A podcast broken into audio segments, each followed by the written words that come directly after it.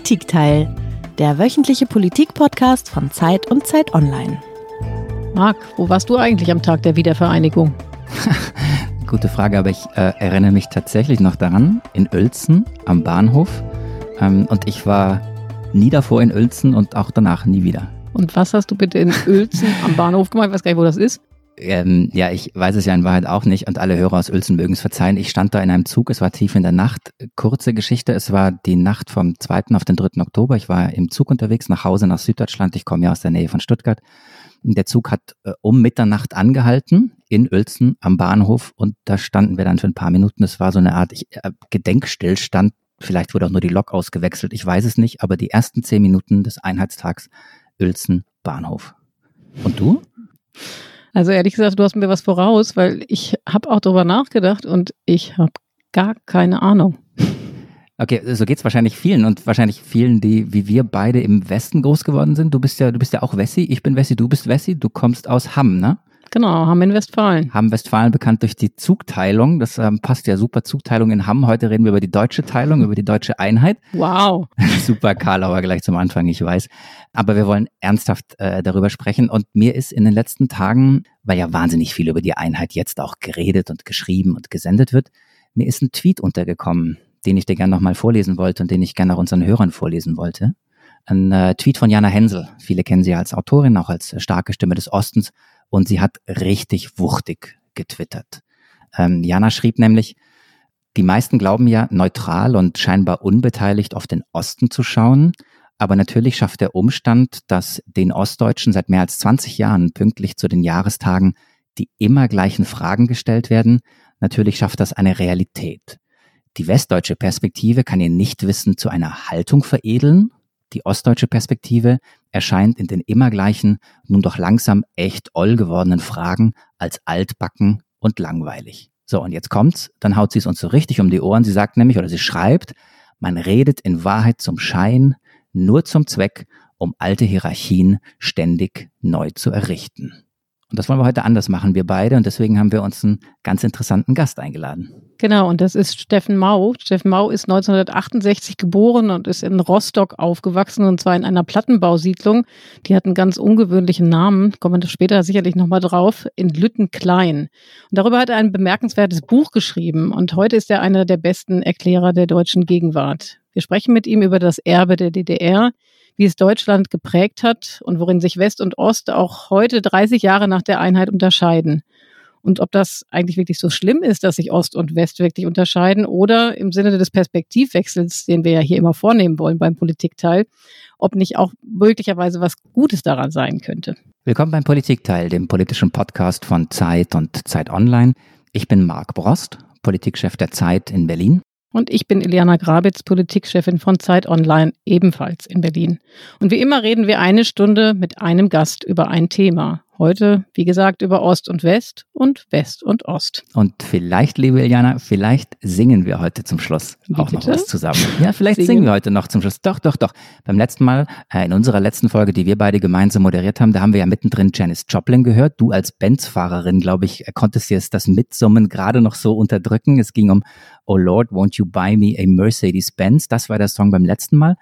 Und ich glaube, dass wir äh, in dieser Folge des Politikteils dass da Musik auch eine gewisse Rolle spielen wird. Nicht die Nationalhymne, keine Sorge, aber ich glaube, dass wir, also mein Ehrgeiz ist es, am Ende des Podcastes dreistimmig zu singen. Wow, Marc, da bin ich jetzt aber mal gespannt und ehrlich gesagt, bei der Ankündigung hoffe ich, dass unser Gast nicht vor Schreck auf einmal die Aufnahme schon wieder verlassen hat. Herr Mau, sind Sie noch da? Ja, keine Sorge, ich bin noch da. Wow, Herr Mau, herzlich willkommen bei uns im Politikteil. Wie immer beginnen wir mit einem Geräusch, das unser Gast mitgebracht hat.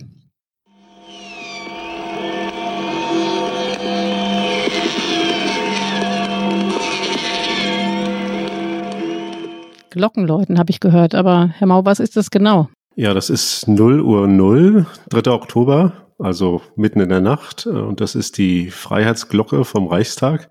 Und die ganzen Nebengeräusche, das sind die Raketen und Böller, die da in die Luft gehen äh, von den Feiernden vor dem Reichstag halt. Und da steht die gesamte Politikprominenz auf der Bühne. Ist ja ein bekanntes äh, Bild und äh, freut sich, dass Deutschland nun auf diese Weise zusammengefunden hat. Also der 3. Oktober 1990, wo wir in diesem Jahr den 30. Jahrestag begehen. Herr Mau, wissen Sie eigentlich noch, wo Sie am Einheitstag waren? Ich weiß das auch gar nicht mehr genau. Also das beruhigt mich. Könnte, in Uelzen war ich auf keinen Fall. äh, ich muss irgendwo anders gewesen sein, aber es ist wirklich so, dass äh, der 9. November ist ja so ein Ereignis, wo jeder weiß, wo er gewesen ist. Beim 3. Oktober, ich habe das jetzt auch schon mal getestet bei anderen Leuten, ob die wissen, wo sie waren. Da ist das häufig gar nicht äh, der Fall, dass man das so präsent hat. Und ich ja, beschäftige mich zwar mit dem Osten und mit der deutschen Einheit, aber muss bekennen, dass mir das auch entfallen ist. Wir werden Sie auch gleich noch fragen, wo Sie am 9. November waren. Keine Sorge. Ähm, also Sie haben aber auch noch ein paar Sekunden Zeit, sich zu überlegen, wo Sie waren, falls es Ihnen entfallen sein sollte. Da Sie sich aber mit dem Osten beschäftigen und wir über die Einheit sprechen, wollte ich ganz kurz zu Beginn über den Tweet von Jana Hensel sprechen, den ich, den ich vorgelesen habe und der ja aus meiner Sicht als Wessi schon äh, ja enorme Anklage erhält und äh, eben einfach sagt, man redet in Wahrheit nur zum Schein, nur zum Zweck und was wir tun bei diesem Reden ist, dass wir ständig alte Hierarchien neu errichten. Ist das so? Ich würde das nicht so hart formulieren und äh, ich sehe auch nicht, dass äh, es jetzt einen ganz grundlegenden, einschneidenden Ost-West-Konflikt äh, gibt. Äh, es ruckelt sich viel zusammen, es ist nicht ganz einfach, es gibt nach wie vor Missverständnisse, es gibt auch Hierarchien, aber für mich ist es jetzt nicht das alles bestimmte äh, Thema der Welt. Es gibt ja auch eine ganze Menge Dinge draußen, die sich sonst auch noch tun. Also Herausforderungen und äh, Krisen, es ist ein Thema unter anderem. Und äh, ja, ich denke, es gibt nach wie vor Dinge, die im Ost-West-Verhältnis ja irgendwie ein bisschen schief liegen und die sich so eingeschliffen haben. Das hat auch was mit Öffentlichkeit, auch was mit Diskursen zu tun, auch was mit dem Resonanzraum, den der Osten vielleicht aufspannen kann oder auch nicht aufspannen kann. Und das ist wahrscheinlich das, was Jana Hensel auch meint. Aber ich würde das wirklich nicht ganz so äh, stark formulieren. Dann versuchen wir es äh, in Ihren eigenen Worten, Herr Mau. Denn wie nehmen Sie denn das Sprechen über die Einheit wahr? Was ist Ihr Eindruck? Ja, ich äh, würde schon sagen, jetzt auch wenn ich das die letzten Wochen und Monate äh, beobachte, dass man nicht ganz genau weiß, wie man die Einheit eigentlich thematisieren soll. Es gibt so eine innerdeutsche Verdruckstheit. Und ich habe ja jetzt auch vier Gespräche mit der Politik gehabt im letzten Jahr, wo dann viele mir fragen, ja, was kann man denn da machen und wie kann man das denn sehen?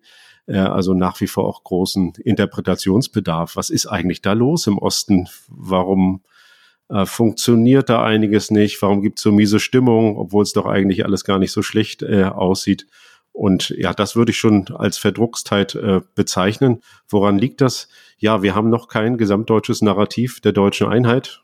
Das Westnarrativ ist im Prinzip die deutsche Teilung, das ist eben der, der schmerzhafte Prozess und dann kommt die Einheit und dann ist alles gut und das Ostdeutsche ist genau umgedreht. Es gibt so eine Normalität in der DDR, dann kommt die deutsche Einheit und dann beginnt die große Umstellungskrise erstmal und äh, das äh, passt eben nicht so richtig gut zusammen. Wir vereinbaren jetzt mal was wir drei ganz spontan. Ähm, wir reden heute anders über den Osten und wir vermeiden das furchtbare Wort Narrativ, oder? Und wenn das Wort fällt, dann müssen wir aufhören?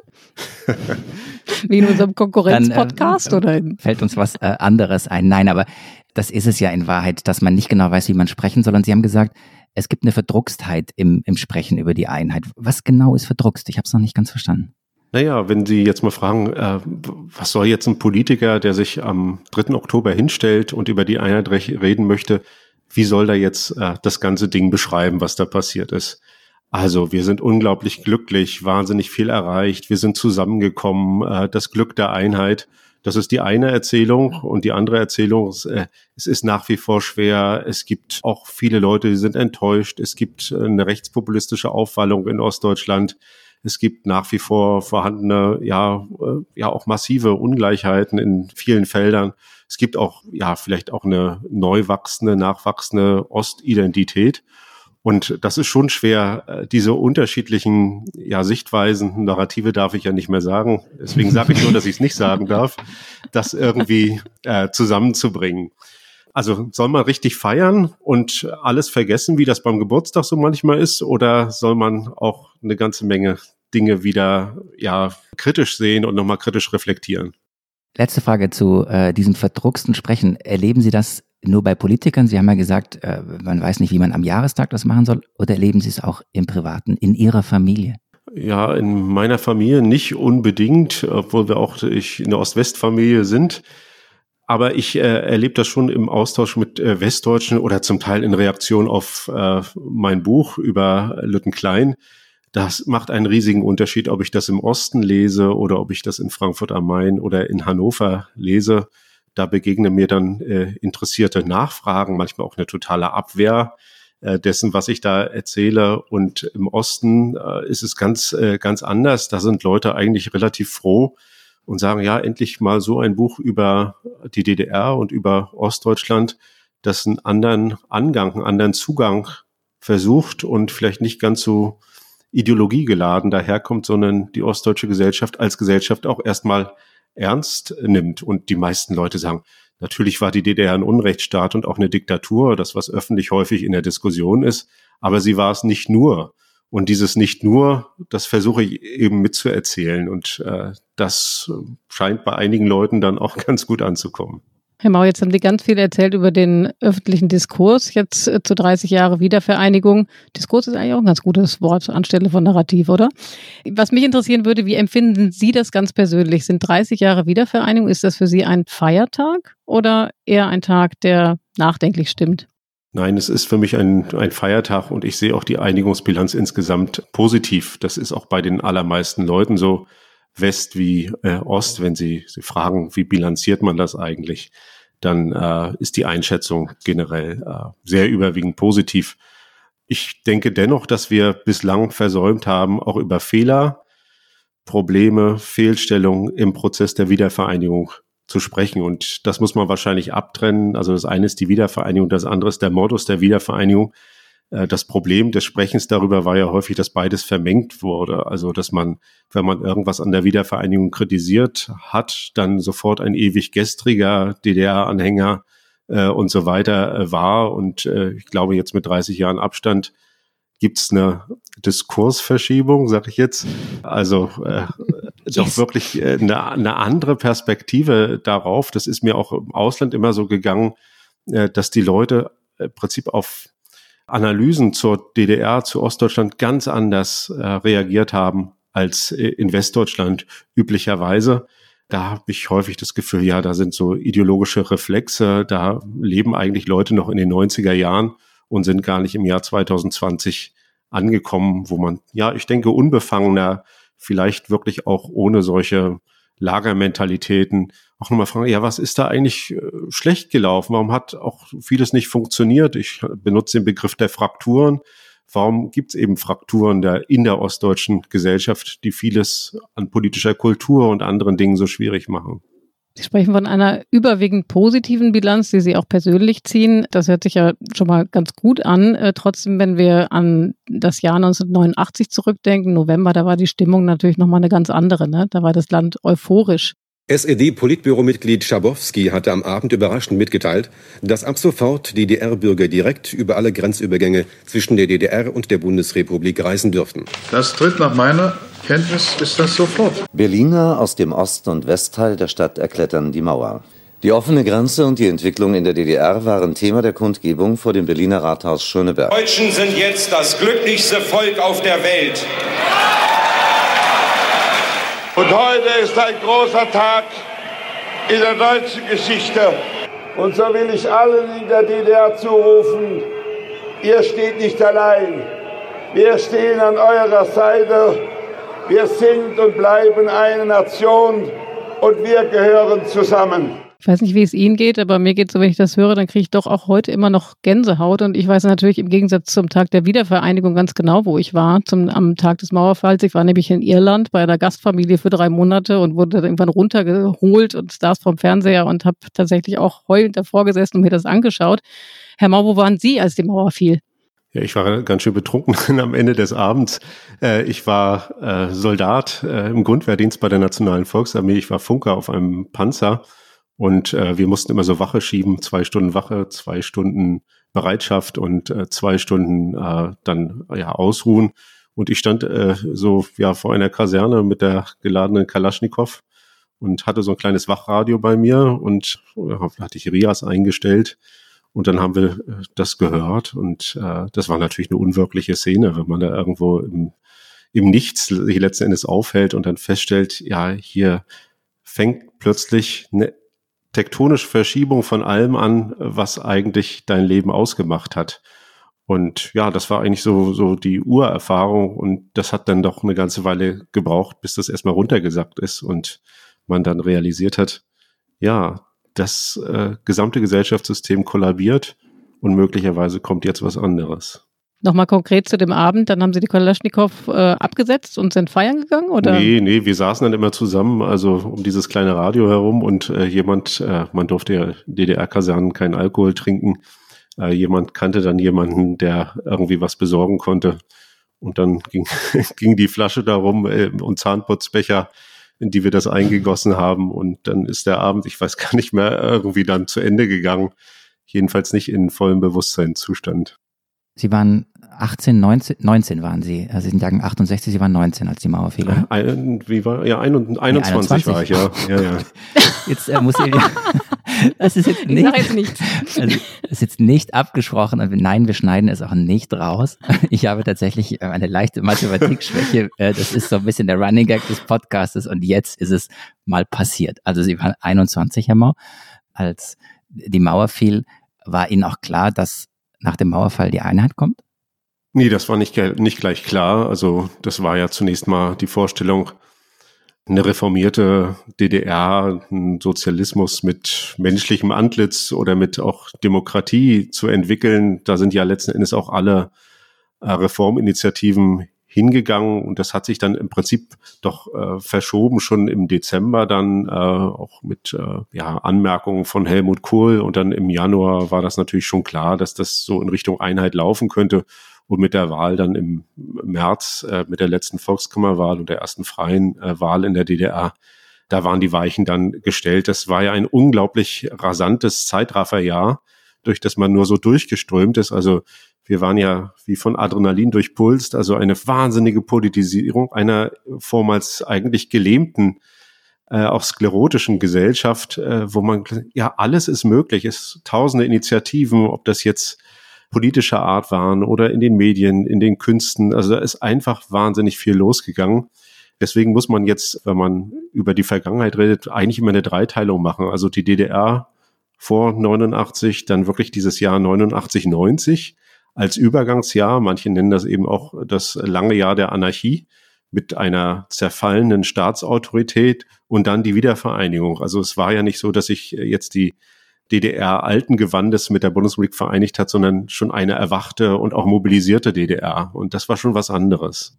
Wenn ich an die DDR denke, dann war das natürlich ein Land für mich, was völlig abstrakt war, weil man schlicht und ergreifend nicht hingehen konnte. Man hatte ein paar Verwandte vor Ort, denen wir dann Weihnachten Orangen und Bananen geschickt haben, aber ansonsten wusste ich gar nichts. Jetzt hat ja jedes Land seinen eigenen Klangteppich, auch die DDR. Und wir haben mal drei Töne herausgesucht, äh, Herr Mau, und wollen mal schauen, ob Sie die wiedererkennen.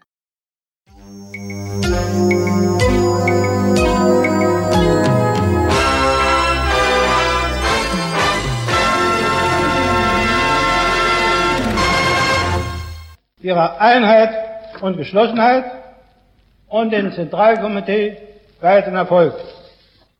Ihre Schoniger.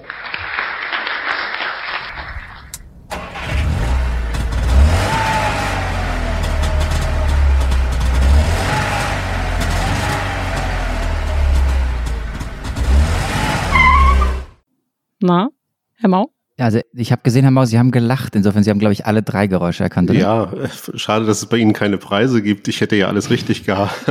Warten Sie mal ab. Also das erste war die aktuelle Kamera, also die Tagesschau der DDR. Das äh, zweite war Erich Honecker. Aber äh, wenn Sie mich jetzt fragen, auf welchem Parteitag diese Rese stattgefunden hat, dann muss ich passen. Vielleicht der äh, achte oder neunte Parteitag der SED. Und das äh, letzte, das war ein Zweitakter, ein bekannter Zweitaktmotor aus der DDR. Trabant, äh, im Französischen haben wir immer gesagt, Carton de la Pop. Es war ja ein Auto, das aus Pappe hergestellt war und äh, nicht aus Metall. Also es sind alles drei bekannte äh, Klänge, die ja im DDR-Alltag eine extrem große Rolle gespielt haben. Und Sie haben schon gesagt, Herr Maus, es gibt, gibt keinen Preis. Sie haben aber drei richtige. Insofern, wir können uns darauf einigen, dass Sie dreimal narrativ sagen dürfen im Verlauf der weiteren Sendung.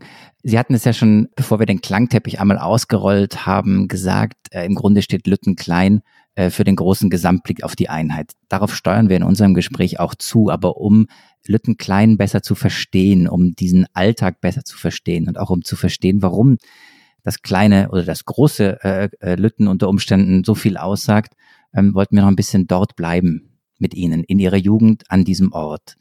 Wenn Sie ähm, an Lütten Klein zurückdenken, welches Bild kommt Ihnen in den Sinn?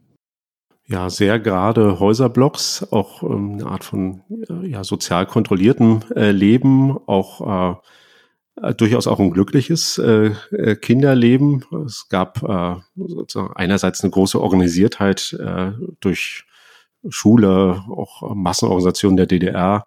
Äh, andererseits äh, auch unglaublich viele Festivitäten. Also die Häuser hatten so äh, Trockenräume mal unten, wo die Leute ihre Wäsche aufgehängt haben mit, äh, mit einem Plan. Jeder war einen Tag in der Woche dran. Und da haben wir auch unglaublich viele Feste gefeiert. Also da hat man dann eine Lichterkette gespannt und dann hing so ein Anker da. Mhm äh, oder andere maritime Gegenstände. Also das gehörte schon mit zum Alltag dazu. Also es gab wirklich diese Zweiseitigkeit äh, von dem, was man vielleicht eine organisierte Gesellschaft nennen kann und zum anderen auch eine durchaus eine Gesellschaft mit einer großen Kultur der Geselligkeit.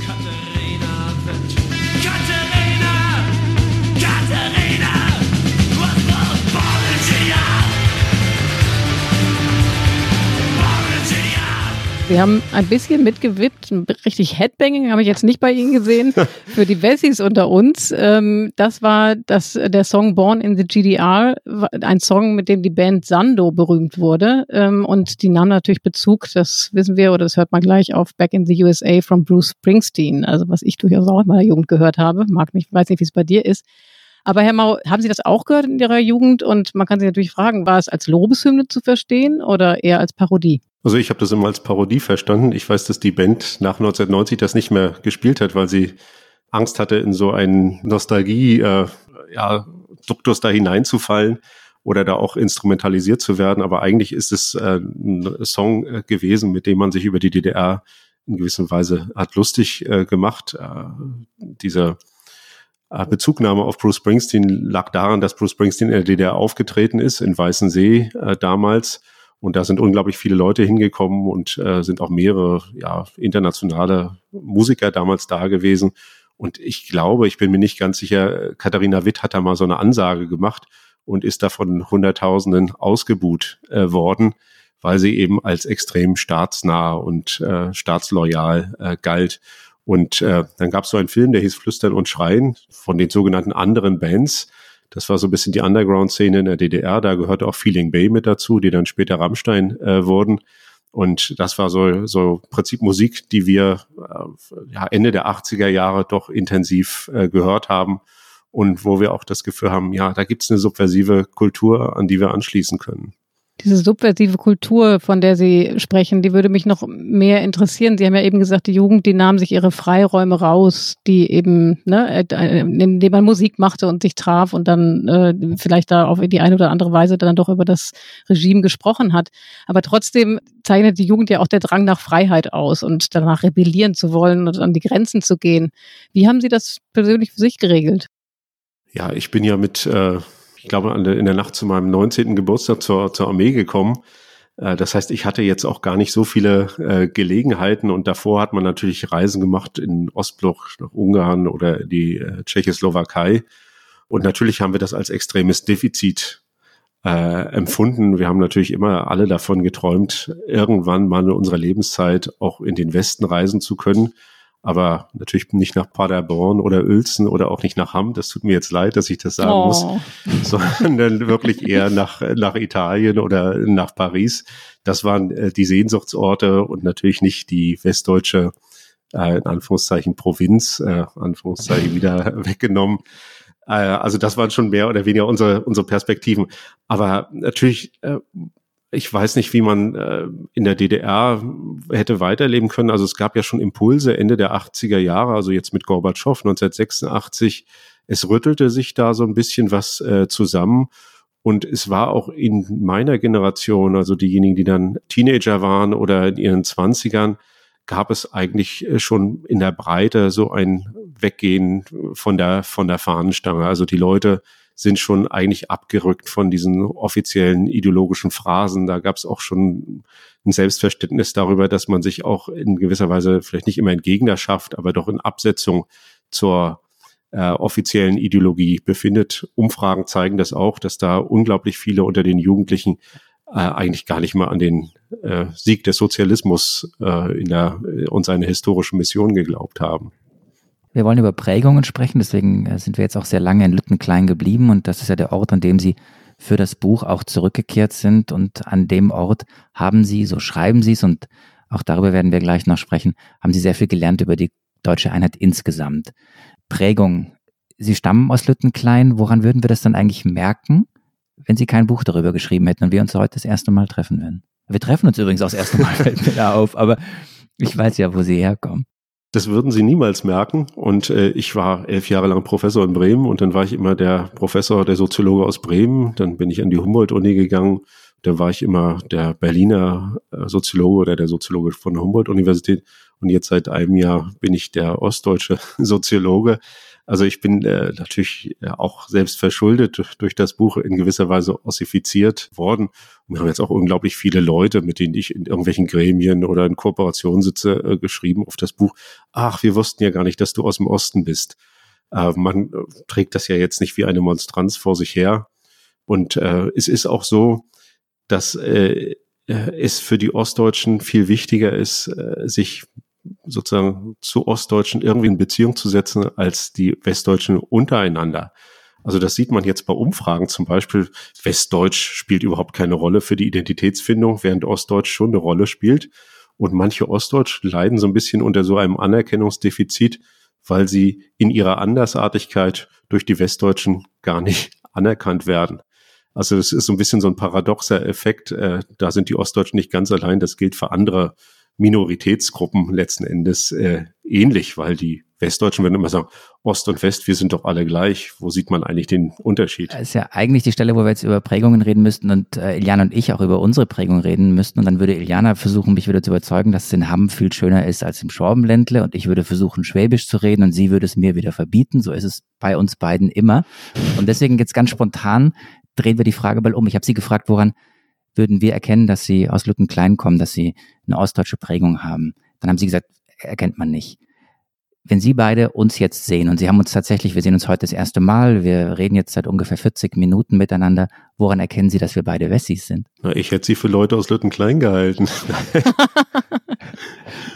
Dann haben wir es doch Nein, geschafft. Äh, äh, das, hätte, das, das wäre mir auch äh, schwer gefallen. Aber wenn Sie zum Beispiel aus dem Osten wären und wir wären über ein Gespräch mal ja, eine kulturelle Referenz oder irgendwie, äh, irgendwie eine biografische Miniatur, irgendwie was, wo äh, sich sowas dann herstellt, dann äh, würden Ostdeutsche, und ich schließe mich da ein, relativ schnell in sowas hineingehen wie so eine äh, Fraternisierung. Also äh, man hat so ein so eine Hintergrundgemeinsamkeit und man, es gibt auch eine Art von sozialer Sicherheit und so ein Vertrautheitsgefühl, an das man dann gerne anschließt. Äh, möglicherweise haben Sie das dann mit Leuten, die aus Hamm kommen oder aus dem Schwabenland, dass man dann natürlich auch gemeinsame Referenzen hat und kulturelle Bezugspunkte. Und das gibt's dann bei Ostdeutschen auch. Aber mir geht das auch oft so, dass ich äh, das jetzt gar nicht erkenne. Das ist jetzt auch nicht das allererste Identitätszeichen was ich an Leuten äh, wahrnehme. Da geht es ja häufig auch um Sympathie und so. Aber wenn man das jetzt so auf die Spitze treiben will, sicherlich gibt's auch noch den typischen äh, Ossi, also oder die Karikatur davon und den typischen äh, Wessi oder die Karikatur äh, davon, wo man das relativ leicht sehen konnte. In den 90er Jahren war das natürlich viel, viel einfacher, wenn Sie in der ostdeutschen Provinz waren und da kam so ein super Manager mit äh, langem Mantel, der auch äh, die Speisekarte richtig durchbuchstabieren konnte. Und daneben saß dann die ostdeutsche Anorak-Kultur. Dann war das sehr leicht erkennbar. Aber heute, denke ich, ist das eigentlich verwaschen. Herr Mau, vor einigen Jahren haben Sie das getan, was der bekannte Liedermacher aus der DDR, Gerhard Gundermann, einst besang. Da gab es ja vor zwei Jahren, glaube ich, war es einen wunderbaren Film über ihn wo die Kühe mager sind wie das Glück.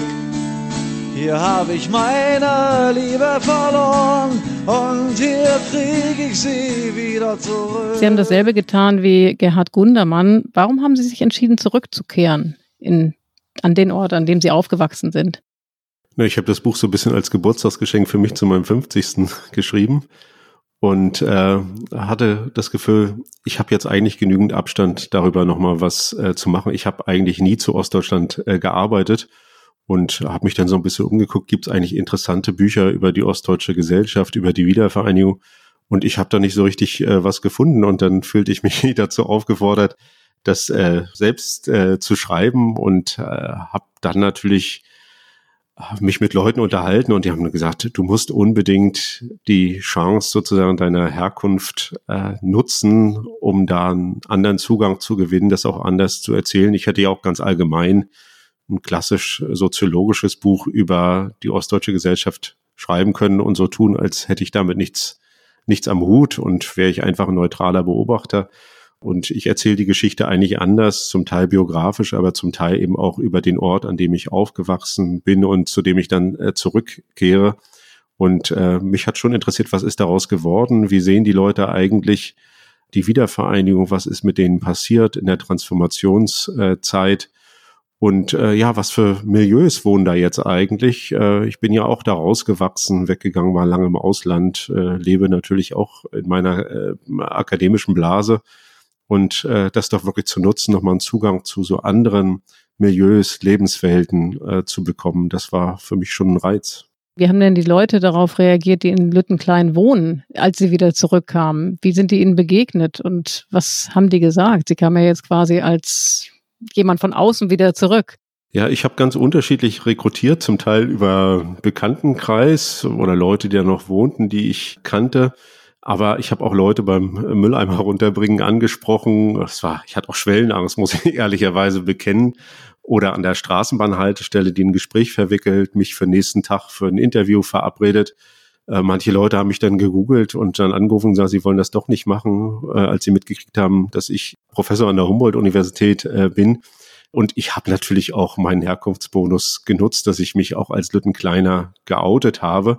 Äh, sonst hätten viele mir auch dieses Interview nicht gegeben. Und es war auch so, in, in vielen Fällen haben die Leute doch diese Hintergrundsvertrautheit äh, so als Basis der Kommunikation schon äh, gebraucht, dass sie gesagt, naja, sie wissen ja, wie es damals war oder sie wissen ja, worüber ich rede. Also ich hätte diesen Zugang zu den Leuten eigentlich nicht gewinnen können, wenn ich jetzt als Münchner oder Hamburger Soziologe, der erstmal mit äh, den Leuten da nichts zu tun hat, wenn ich da hingegangen wäre. Also äh, ich bin eigentlich so ein bisschen vorgegangen wie ein ja, Ethnologe und sagt manchmal in der Soziologie nosing around, also herumschnüffeln. Ich habe mich da so ein bisschen aufgehalten und den Leuten auch aufgedrängt. Aber das war auch unglaublich spannend, wenn sich das dann in ein Gespräch geöffnet hat. Und warum ist Lüttenklein wichtig für den großen Gesamtblick auf die Einheit? Naja gut, erstmal äh, hätte ich jetzt nicht über Marzahn schreiben können, weil ich das nicht so gut äh, kenne. Also ich habe natürlich schon den Ort genutzt, den ich brauche, aber was vielleicht diese Plattenbaugebiet äh, angeht, also in der DDR hat äh, über ein Viertel der Gesamtbevölkerung in solchen Plattenbaugebieten gewohnt, im Westen vergleichsweise wenig, zwei bis drei Prozent. Also die gibt's natürlich auch, das Märkische Viertel, Köln, Chorweiler und andere Orte. Und äh, von daher ist das schon eine sehr ja, repräsentative Form des Lebens gewesen in, äh, in der DDR. Und es gab natürlich eine enorme Standardisierung der äh, Lebensweisen äh, und auch der Lebensverläufe in der DDR. Da haben eben alle Schichten zusammengewohnt. Äh, meine Mutter ist Ärztin gewesen. Da haben Professoren gewohnt, Opernsänger, äh, Werftarbeiter, Sekretärinnen, Putzfrauen.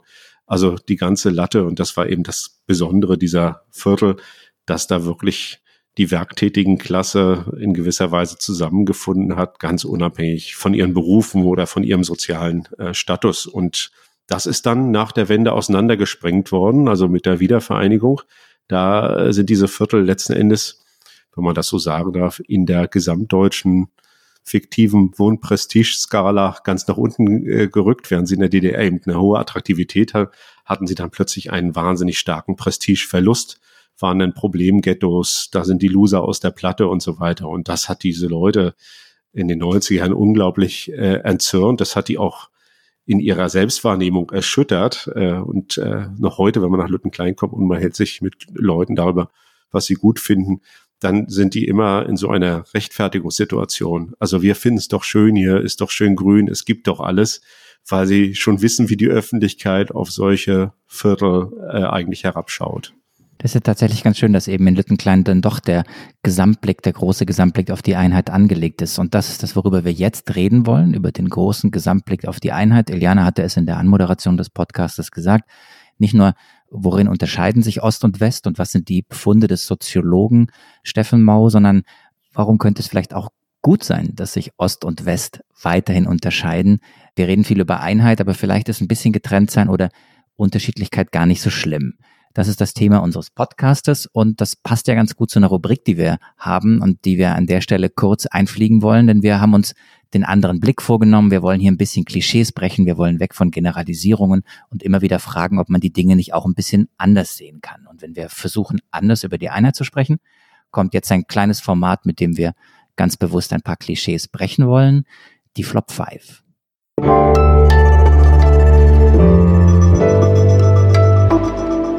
Flop 5.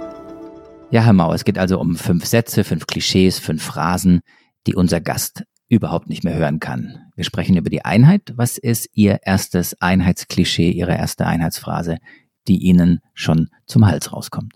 Meine erste ist äh, eine typisch ostdeutsche. Früher war auch nicht alles schlecht. Das kann ich nicht mehr hören. Erklärt sich von selbst. Ja, denke ich. Oder, Jana? Absolut. Und Ihr zweiter Flop, Herr Mau? Mein zweiter ist, äh, wir müssen die Lebensleistung der Ostdeutschen mehr anerkennen. Das habe ich auch ungefähr 30 Mal pro Jahr gehört und äh, das hat sich für mich ein bisschen erschöpft. Und Sie teilen es nicht oder Sie haben es einfach zu oft gehört? Naja, ich weiß immer nicht, was ich mir darunter vorstellen soll, um ehrlich zu sein. Was ist jetzt nach 30 Jahren noch eine Lebensleistung? Also äh, eigentlich verbirgt sich ja darunter auch Anerkennung, möglicherweise auch Anerkennung von, von Differenz möglicherweise auch eine Normalisierung dessen, was man Ostdeutsch äh, nennen kann, aber Anerkennung der Lebensleistung, da ist mir vielleicht zu viel Leistungsbegriff auch da, da drin. Ganz schnell hinterhergeschoben, der vierte Flop. Was ist die vierte Phrase? Die vierte die Phrase ist, äh, das ist, eine sehr, ist eine sehr berühmte. Ah, die dritte. Wir sind bei. Aber heute ist wirklich der Wurm drin. Das ist alles nicht abgesprochen. Es ist natürlich der dritte Flop, Herr Mau. Hier ist wieder was durcheinander gegangen. Okay, ja, ich sehe schon die Mathekenntnisse. da war die DDR-Schulbildung schon ein bisschen besser. Entschuldigen Sie bitte, ich kann da auf zehn Baden-Württemberg einen ganz schlechten Ruf. Beim ja, ja, da ist das Abitur sowieso weniger wert. Okay. Äh, also der dritte Flop, Herr Mau. Der dritte Flop. Äh, durch die Wiedervereinigung und die Spieler der DDR wird Deutschland auf Jahre unschlagbar sein. Kennen Sie das? Das hätte ich jetzt nicht gewusst. Naja, das war ja Franz Beckenbauer. ja. Ist leider nicht eingetreten. Deswegen ist das für mich zum Flop geworden. Und der vierte Flop, immer? Der vierte ist, äh, es wird niemandem schlechter gehen als zuvor, dafür vielen besser. Okay, der spricht für sich und dann kommen wir zum fünften Flop. Der fünfte Flop, äh, der ist ein ganz äh, noch frischer. So ist er, der Ossi. Titel eines bekannten deutschen Magazins im letzten Herbst. Okay. Sie haben gesagt, so ist er der Ossi und das zeigt natürlich einfach die wahnsinnige Kluft, die vielleicht auch in der Wahrnehmung der Wessis gegenüber den Ossis noch besteht. Sie schreiben in Ihrem Buch auch darüber und haben dort geschrieben, wer heute erreicht ist, bilanziert, sieht viele Veränderungen, viele Verbesserungen, aber zugleich sprechen Sie dann auch von einer, das hatten Sie auch schon gleich am Anfang der Sendung gesagt, von einer gesellschaftlichen Fraktur, deren vollständige Heilung unwahrscheinlich sei. Gesellschaftliche Fraktur, dem kann ich sofort folgen. Also ich glaube, da hat jeder sofort Bilder im Kopf. Die Frage ist, warum ist eine Heilung unmöglich? Ja, weil in bestimmten Bereichen sich Dinge eingeschliffen haben. Also das sind wirklich äh, zum Teil ähm, Entwicklungen, die in der DDR schon liegen, aber äh, zum anderen Teil auch in der Wiedervereinigung nochmal reproduziert und verstärkt wurden. Was man oft vergisst, ist, dass äh, mit der deutschen Einheit zwei sehr unterschiedliche Gesellschaften zueinander kam. Also eine diversifizierte Mittelstandsgesellschaft und eine ja, proletarische Kleinbürgergesellschaft, eine Gesellschaft der einfachen Leute. Und die äh, Ostdeutschland hat letzten Endes den Westen unterschichtet äh, in gewisser Weise und der Westen den Osten überschichtet. Und wir sehen das jetzt bei vielen Dingen, bei den Einkommen gut, da geht das die Schere zusammen bei Vermögen, das wird so bleiben. Also äh, die, wenn ich an die Erbengeneration denke, also die Vermögenskluft zwischen Ost und West ist äh, riesig groß. Es gibt keine eigenständige ostdeutsche Elitenbildung oder nur sehr spärlich. Also es sind äh, im Prinzip Solitäre, die dann äh, hochkommen. Das hatte man sich auch anders vorgestellt, weil man dachte, okay, jetzt kommen die Transfereliten, machen das im Osten alle und danach rücken dann die Ost danach. Und äh, das ist zur Überraschung von vielen nicht so äh, eingetreten. Und es gibt Unterschiede in der politischen Kultur und politischen Selbstverständnis. Das hat auch was mit der DDR zu tun. In der DDR war der vorpolitische Raum ja letzten Endes durch die Massenorganisationen, Partei und äh, so weiter und die Betriebe besetzt. Das ist zusammengebrochen und an die Stelle ist eigentlich nichts getreten. Also die großen, auch westdeutschen Parteien haben ja kaum Mitglieder im Osten. Und dieser vorpolitische Raum war letzten Endes ein leeres Feld. Da sind dann viele rechtspopulistische Unternehmer aus dem Westen äh, hingekommen, da eingewurzelt, zum Teil sehr erfolgreich und äh, haben dann eigentlich versucht, im Osten Dinge zu machen, die sie im Westen nicht hinbekommen haben. Und das sitzt heute fest. Das kann man auch nicht so ohne weiteres und über Nacht wieder wegbekommen. Und trotzdem ist mir das so defetistisch. Also vielleicht gucke ich da auch mit meiner Wessi-Brille drauf, aber ich denke mir, ähm, ich verstehe die Diagnose in den ersten zehn Nachwendejahren, ne? also das Trauma und die Fraktur, von der Sie sprechen. Und natürlich ist es, liegt es ja auf der Hand, dass wir einfach, dass das sich nicht von heute auf morgen ändern lässt. Aber warum sind Sie so hoffnungslos, dass ähm, das auf ewig so sich verstetigen wird?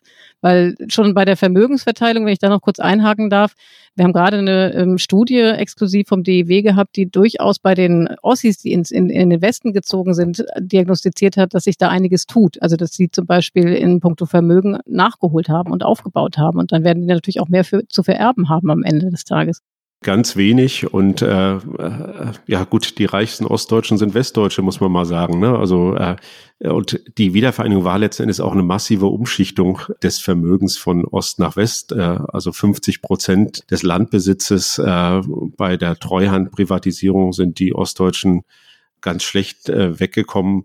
Warum? Die hatten natürlich überhaupt keine Sicherheiten, die hatten keine liquiden Mittel, die hatten auch keine Erfahrung.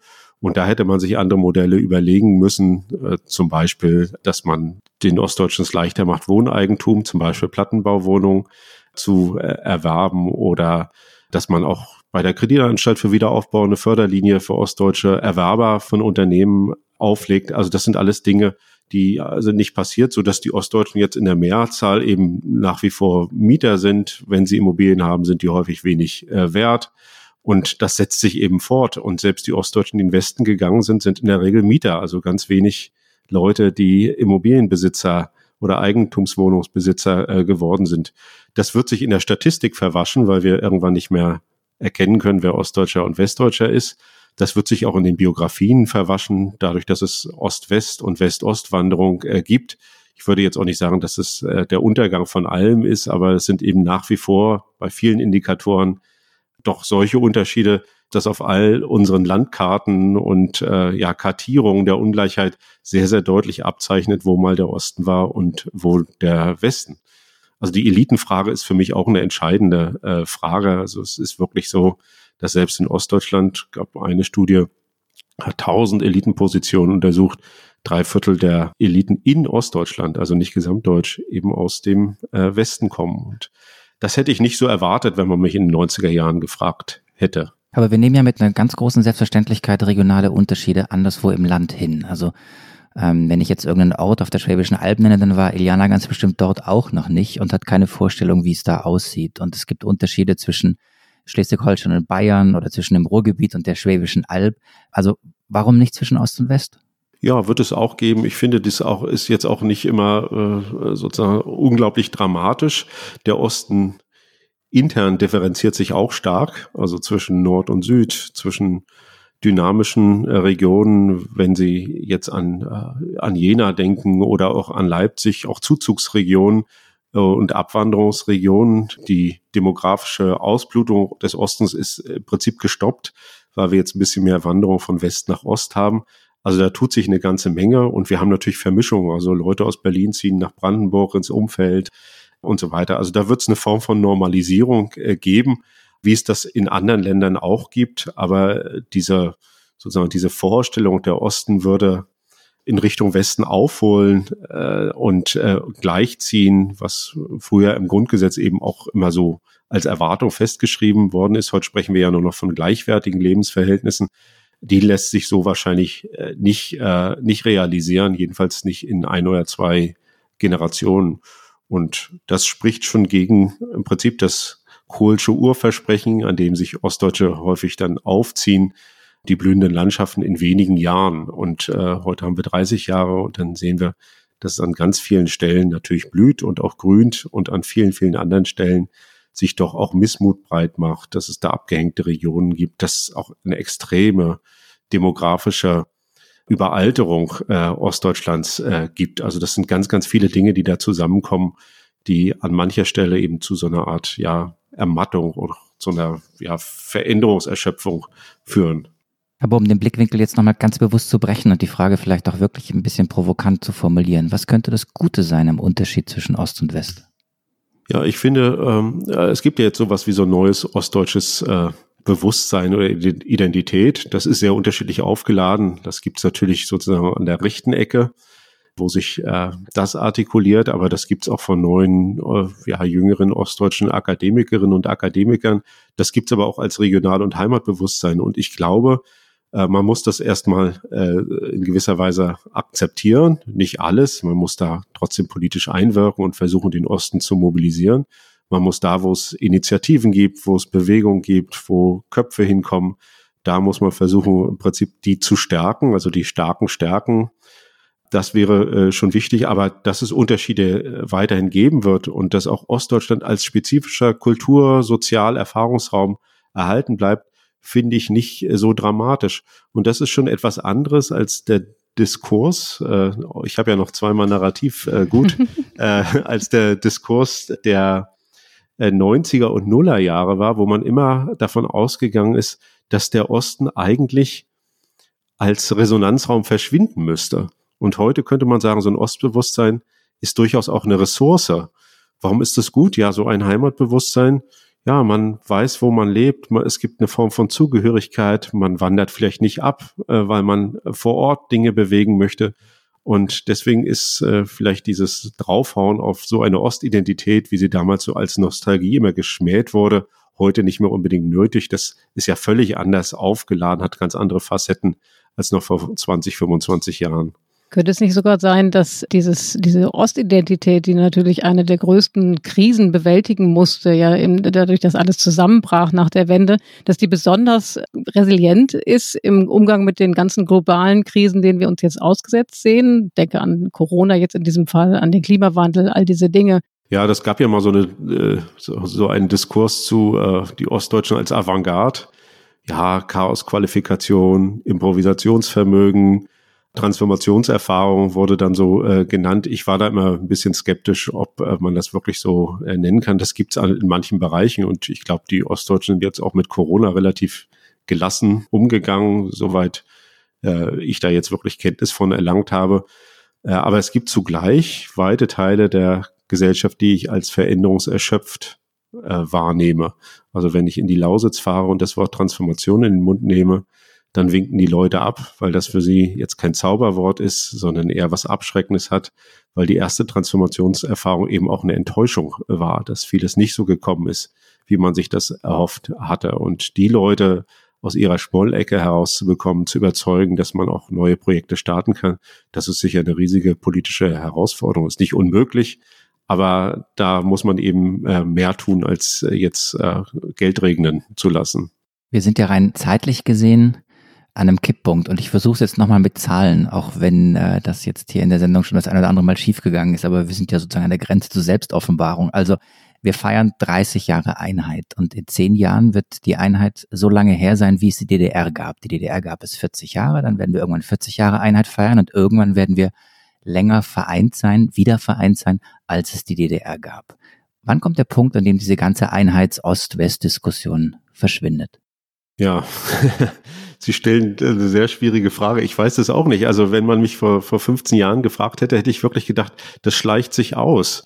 Und dass es doch jetzt so eine Renaissance äh, gibt, auf eine andere Art und Weise und auch mit einem anderen, jetzt äh, letzte äh, Narrativbegriff, also auch mit einem anderen Narrativ heute als noch vor ein paar Jahren. Ich glaube, dass das schwächer wird. Ich glaube auch, dass es für die jüngere Generation nicht so eine große Rolle mehr spielt. Auch für meine Kinder wird das auch keine große Rolle spielen. Und ich denke, dass so gemeinsame Krisen wie jetzt äh, die Wirtschafts- und Finanzkrise oder auch die Corona-Krise, die überlagern natürlich dieses Ost-West-Spannungsfeld. Krisen äh, sind natürlich in gewisser Weise auch Vereinigungsgeneratoren, weil sie eben eine neue Art von schicksalsgemeinschaftlicher Verbundenheit äh, schaffen. Also Leute erleben was zusammen, bewältigen was zusammen. Und äh, wenn da Ost und West jetzt nicht als polarisierend äh, vortritt, dann ist das eher etwas, was Gemeinsamkeit oder Einheit schafft. Herr Mau, Sie haben eben gesagt, es wird wohl nicht reichen, einfach Geld regnen zu lassen, um eben diese Spaltung zu überwinden oder eben auch die Ostdeutschen, die sich abgehängt fühlen, tatsächlich bei sich abzuholen und eben wieder heranzuholen an die Gesellschaft und die gesamtdeutsche Gesellschaft. Was muss die Politik tun, Ihrer Ansicht nach? Was wäre der richtige Ansatz? Also ein Fehler der 90er Jahre war, dass man zu wenig darauf geachtet hat, dass die Leute selbst Teil eines Projektes, eines gesellschaftlichen Transformationsprojektes waren. Die Leute haben passiv daneben gestanden, beobachtet, da kamen die westdeutschen Eliten, die haben das gemacht, das Geld wurde gegeben, Infrastruktur wurde entwickelt, aber wirklich so ein ja, Sense of Ownership könnte man das vielleicht nennen, also so wirklich so ein, äh, sich selbst als Gestalter eines Prozesses zu begreifen, das hat viel zu wenig stattgefunden. Und äh, Dafür braucht man natürlich auch Ressourcen, das ist keine Frage. Aber man muss die Ressourcen so einsetzen, dass die Gesellschaft vor Ort äh, mobilisiert äh, wird. Also da reicht es nicht mit dem UFO zu landen und dann irgendwie was dahin zu installieren, sondern das müssen Projekte sein, die bei den Leuten auch zünden, mit denen sie sich identifizieren, wo sie raufspringen und sagen, das kann ich zu meinem eigenen Projekt machen. Und das kann man ja beobachten. Es gibt ja auch Initiativen, wo das geklappt hat. Karl Zeiss Jena ist ja zum Beispiel äh, ja so ein Vorzeigemodell, wo man wirklich gesagt hat, da wickeln wir jetzt nicht ab, da machen wir nicht Platz, sondern wir investieren da rein. Und die Leute in der Region um, äh, um Jena und in der Stadt haben da eine ganz starke Bindung an dieses äh, Unternehmen. Da hat sich so ein Stolz wirklich entwickelt, dass es da gelungen ist, einfach den Hebel rumzulegen. Und das bräuchten wir an viel, viel mehr Stellen.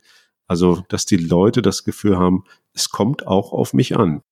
Herr Mau, das war eine wahnsinnig interessante Stunde. Ich persönlich habe unglaublich Ihnen gerne zugehört bei dem, was Sie erzählt haben aus Lüttenklein, dem Ort, an dem Sie Ihre Jugend verbracht haben. Fand interessant zu hören, dass Sie von der gesellschaftlichen Fraktur gesprochen haben, die eigentlich nicht zu heilen ist, aber habe auch die Erkenntnis mitgenommen, dass es vielleicht auch gar nicht so schlimm ist, wenn das nicht zu heilen ist und wir vielleicht jetzt einfach lernen müssen, mit dieser Situation zu leben. Und ich habe gelernt, Iliana, ich weiß nicht, ob du es, Krisen sind Vereinigungsgeneratoren, habe ich mir aufgeschrieben als mein Merksatz äh, aus dieser Stunde. Fand ich ganz stark, weil er gerade in dieser Krise, in der wir sind, auch ein bisschen Hoffnung gibt. Absolut.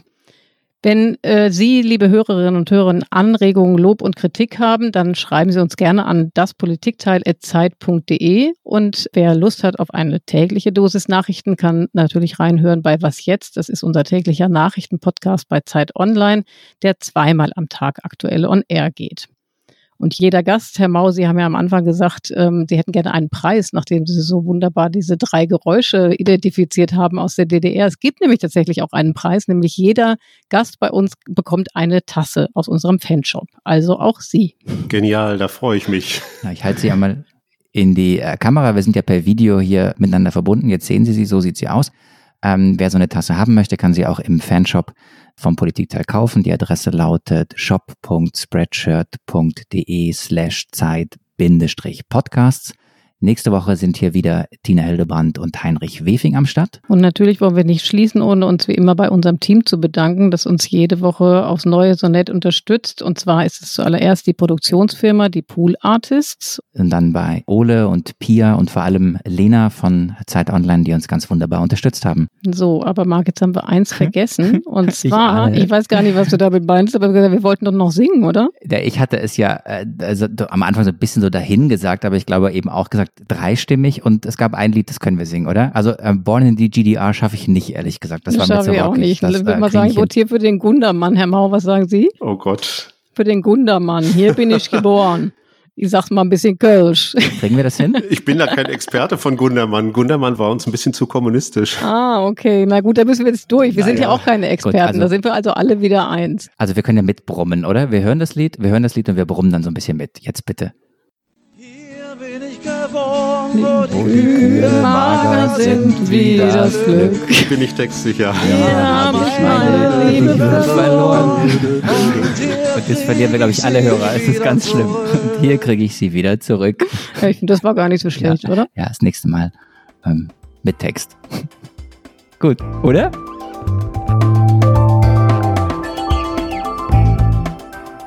Das Politikteil ist ein Podcast von Zeit und Zeit Online, produziert von poolartists.de.